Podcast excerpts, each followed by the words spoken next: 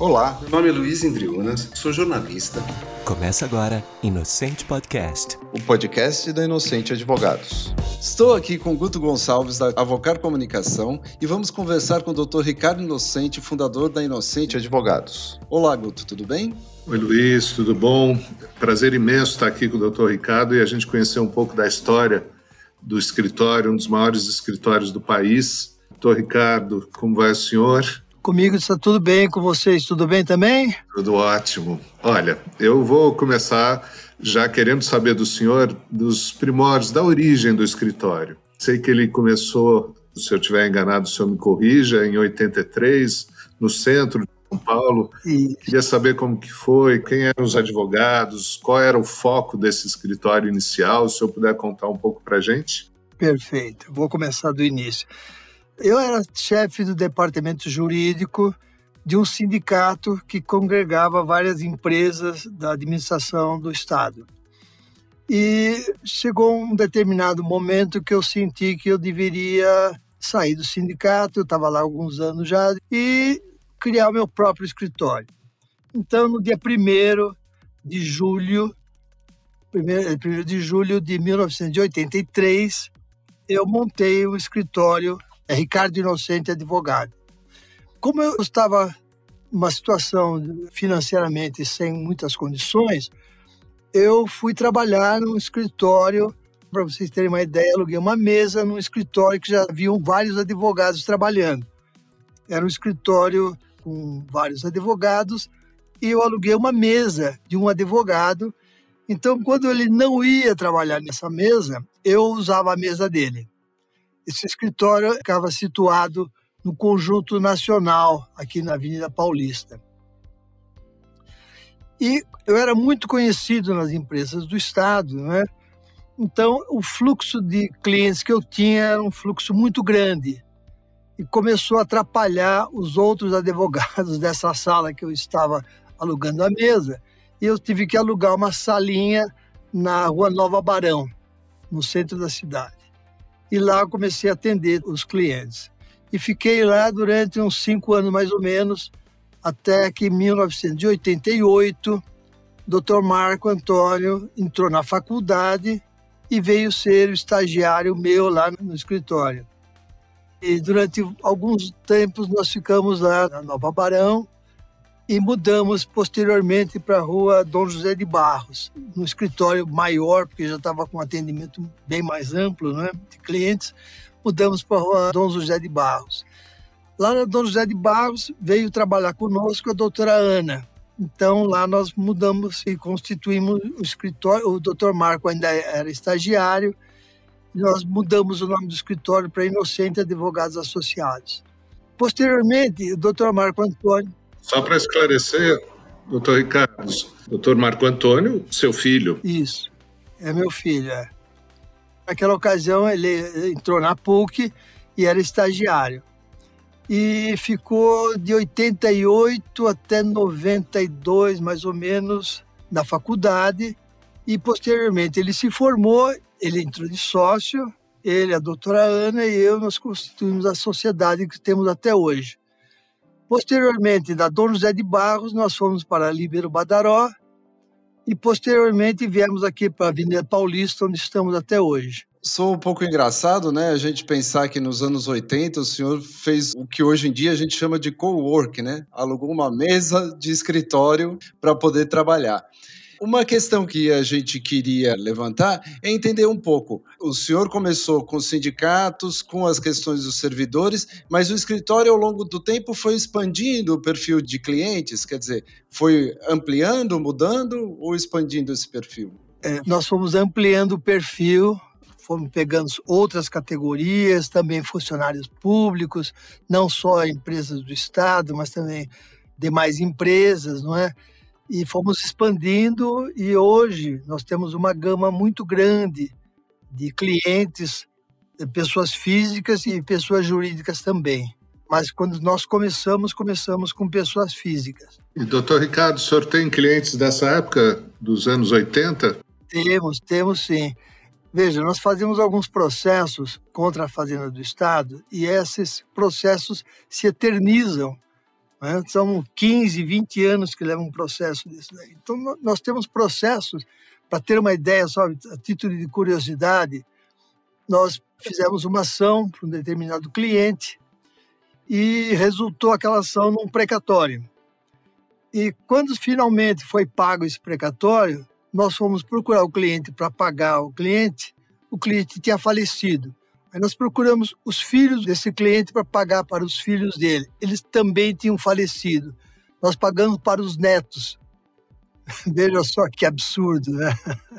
Deixa eu aproveitar até, doutor Ricardo, só para essa questão dos precatórios. Eu acho que o escritório, com certeza, o Inocente Advogados, tem um traço é uma fortaleza, talvez seja um dos principais, se não for o principal escritório, justamente das causas de precatórios.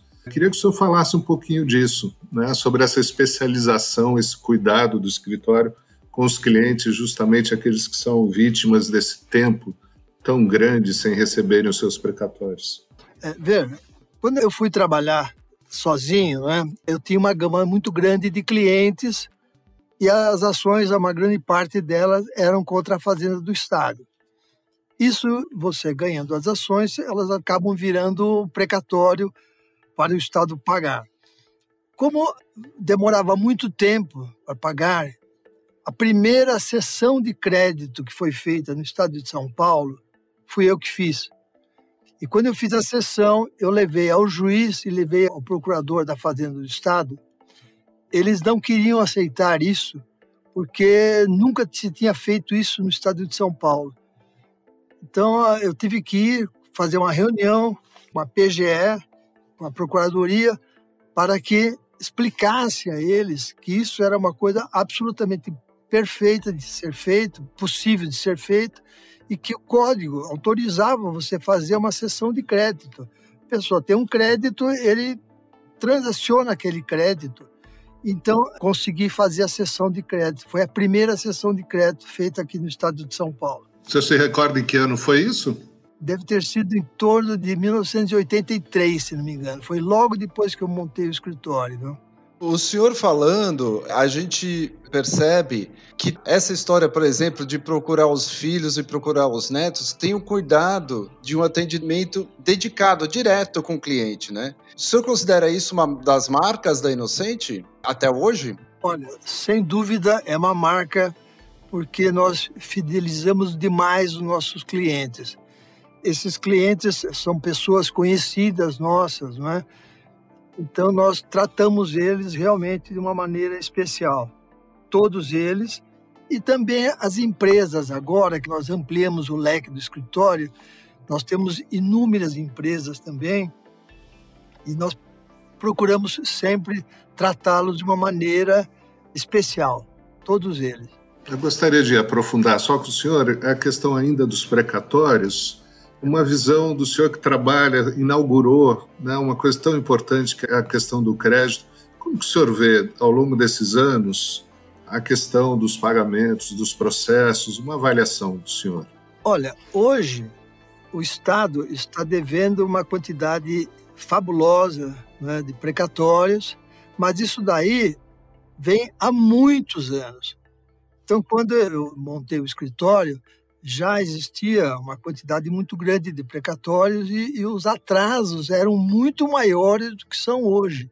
Veja, hoje está em torno de 15 anos, mais ou menos, estão pagando 2003, por aí, o Estado está pagando. Naquela ocasião, os atrasos eram muito maiores. Por isso que eu tive a ideia de fazer a sessão de crédito, porque uma pessoa que estava precisando de mais de dinheiro não tinha condições, e eu fiz a sessão de crédito e transacionamos com a própria Sabesp, foi a primeira sessão. Nós fizemos uma sessão com a própria empresa que ele trabalhava. A empresa adquiriu o crédito dele, né, não só dele, como mais 33 processos que a Sabesp adquiriu esses créditos e pagou aos empregados dela. Foi a primeira sessão que houve. Isso é fantástico, né, doutor Ricardo? Porque o senhor, então, é o pioneiro de uma solução para o precatórios fundamental, né, para uma alternativa ao cliente, né? Sim, foi uma alternativa ao cliente para solucionar uma situação de alguns clientes que estavam necessitados. Hoje, isso aqui se tornou um comércio. Né? Hoje tem fundos, tem até fundos estrangeiros. Né? Tem fundos que eu sei, na Itália, por exemplo, que foram criados com precatórios nossos aqui do Brasil.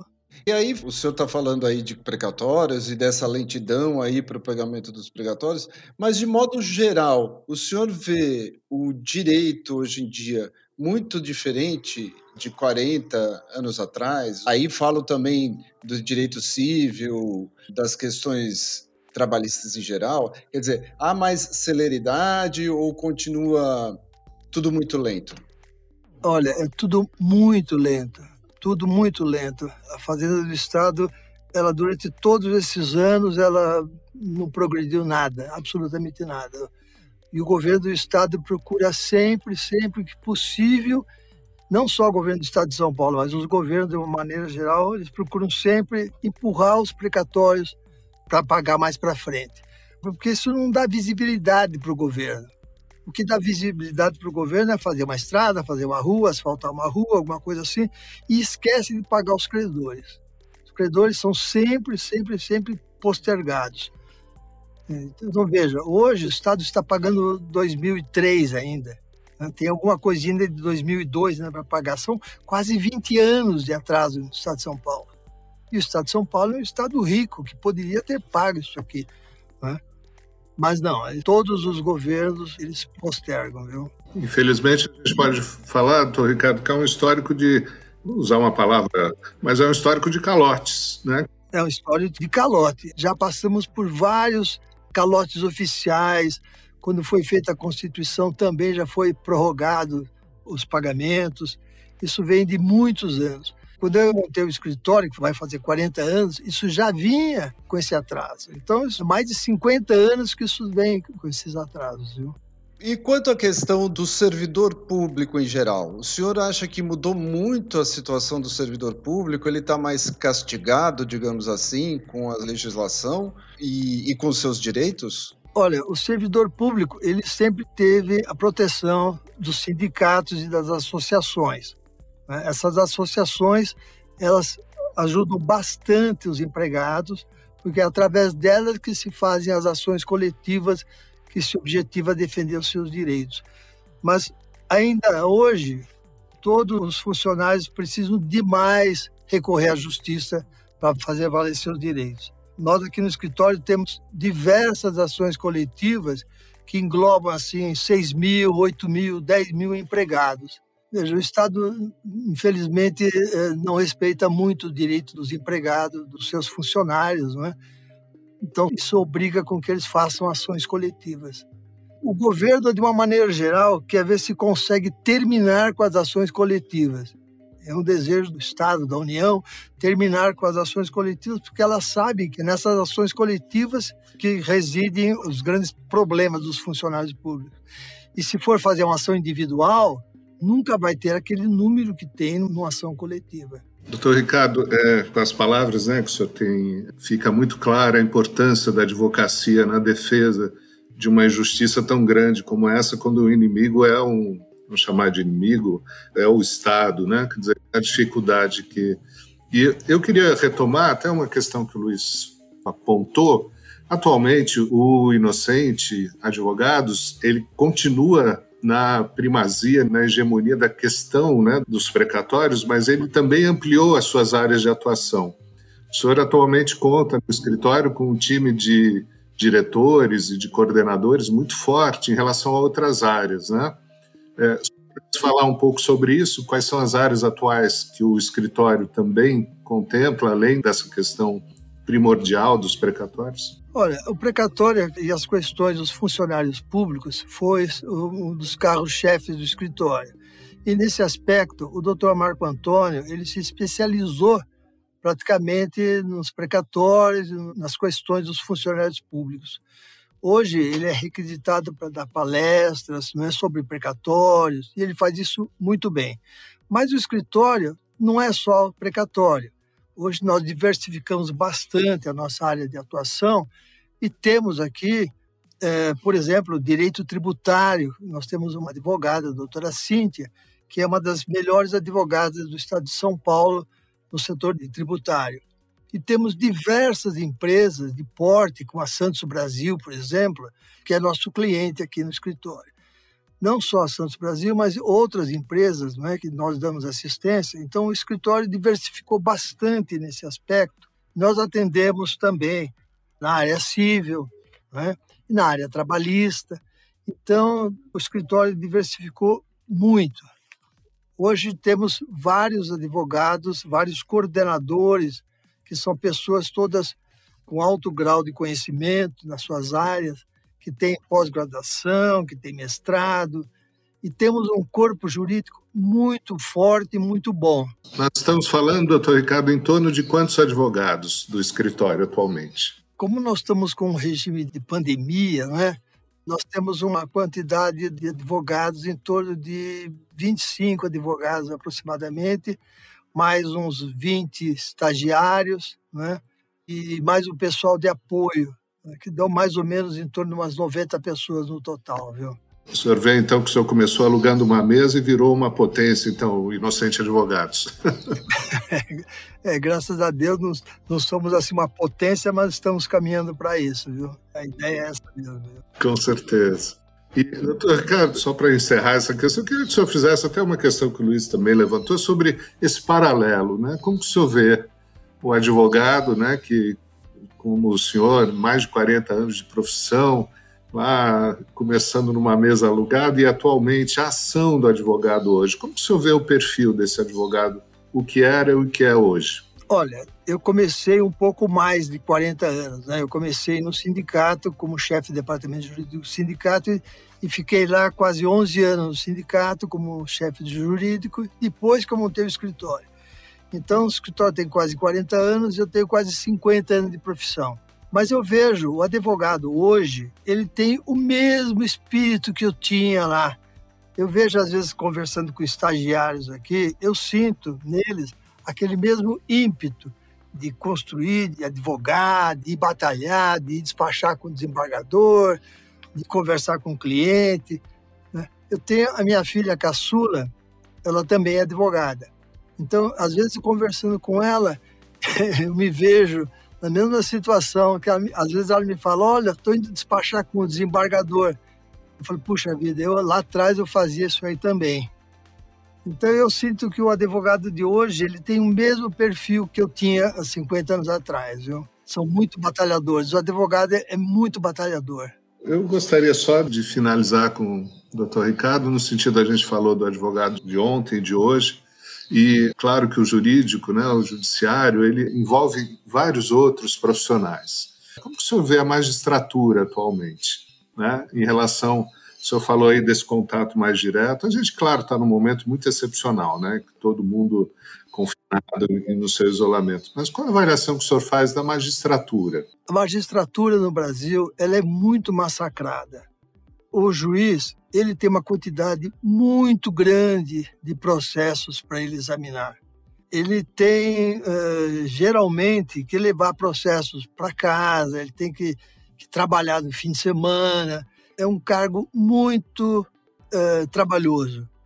Então, a quantidade de juízes que largam a profissão para se dedicar a outra coisa é muito grande. A quantidade é muito grande de juízes que deixam a profissão. Os juízes, depois que vão, por exemplo, ao Supremo Tribunal, que é a instância máxima, não é? eles são massacrados. A quantidade de processos que eles têm para julgar é uma coisa assim absurda, absurda. E eles sofrem muita injustiça do povo. O povo, de uma maneira geral, não acompanha o trabalho que tem os juízes. Há erros, evidente que há erros, que é uma quantidade tão grande como eles têm, né, processos, evidentemente que pode acontecer algum erro, mas pela quantidade de processos que os juízes têm, é perfeitamente justificável. Eu acho o nosso Supremo, por exemplo, um Supremo excepcionalmente bom, pela quantidade de processos que eles têm e pela diversidade de assuntos que eles julgam. Veja, até um roubo de galinha vai para o Supremo aqui no Brasil. É uma coisa absurda isso aí. Tudo, tudo, tudo acaba indo para o Supremo nós deveríamos ter um filtro que evitasse que essas questões menores fossem para o Supremo. O Supremo é o Supremo, deveria só julgar as coisas em grau de coisas realmente importantes para a nação, como essa decisão que tem agora aqui, se pode ir na igreja ou não pode ir na igreja. Esse é um assunto que realmente interessa para a nação inteira. Mas umas questões menores não tem a mínima necessidade de ir para o Supremo e vão para o Supremo. Isso teria que ter um filtro, viu? O nosso Congresso deveria examinar isso daí com mais carinho. Né? Eu acredito que mais para frente, com o tempo, isso deverá acontecer para que o nosso Supremo só julgue coisas realmente importantes para a nação. Queria só, para finalizar, Luiz, só dizer para o doutor Ricardo, sempre nunca me canso disso, é, o orgulho imenso da Avocar estar com o escritório Inocentes Advogados. É uma honra grande. Também nunca deixo de falar para o doutor Ricardo, meus pais foram clientes do doutor Ricardo quando ainda o escritório estava lá no centro. Então, meu testemunho não é só de quem, mas também que teve na família os clientes e que foi extremamente bem atendido. Queria deixar registrado isso. Muito obrigado, doutor Ricardo. Eu que agradeço, eu fico até sensibilizado com esse seu elogio.